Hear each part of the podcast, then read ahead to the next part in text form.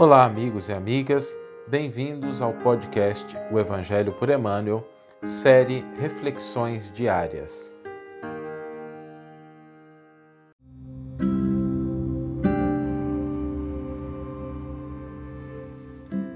Episódio número 19. Trouxemos para a nossa reflexão de hoje a seguinte frase: É no círculo mais íntimo, seja no lar ou na profissão, que nos cabe patentear a solidez das virtudes adquiridas. Com essa frase, nós somos levados a refletir sobre qual é o primeiro campo no qual devemos demonstrar, exemplificar aquelas virtudes que já adquirimos. E ela nos deixa muito claro que esses dois campos são precisamente o lar e o campo de trabalho ou o campo profissional. Isso porque dentro desses dois espaços é onde se desenvolvem as nossas relações de maior intimidade, onde passamos o maior tempo de convivência e onde temos as maiores responsabilidades e vínculos afetivos.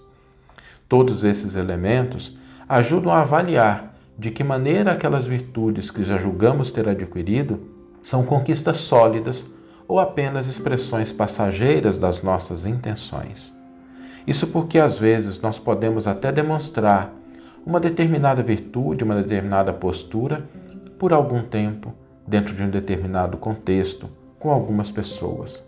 Mas quando temos que fazê-lo diante daqueles com os quais temos intimidade, passamos a maior parte do nosso tempo e temos o nosso maior cabedal de responsabilidades e vínculos, aí sim essa virtude passará pelo teste da prova, a fim de aquilatar se ela constitui uma conquista real ou apenas uma demonstração passageira e transitória.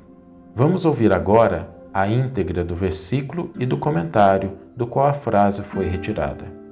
Ele não permitiu, mas diz: Vai para a tua casa, para os teus, e anuncia-lhes quantas coisas o Senhor te fez e como teve misericórdia de ti.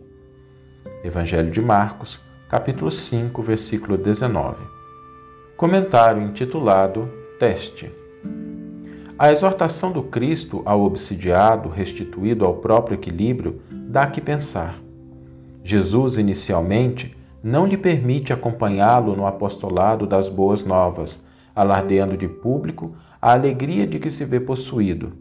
Ao invés de júbilos antecipados, recomenda-lhe o retorno ao ambiente caseiro, para revelar aos familiares os benefícios de que se fizera depositário ante a providência divina.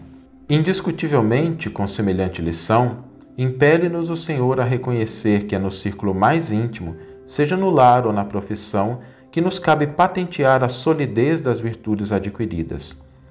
Isso porque anunciar os princípios superiores, através da aplicação prática à renovação e ao aperfeiçoamento que nos impõe, diante daqueles que nos conhecem as deficiências e falhas, é a fórmula verdadeira de testar a nossa capacidade de veiculá-los com êxito em plano mais vasto e mais elevado.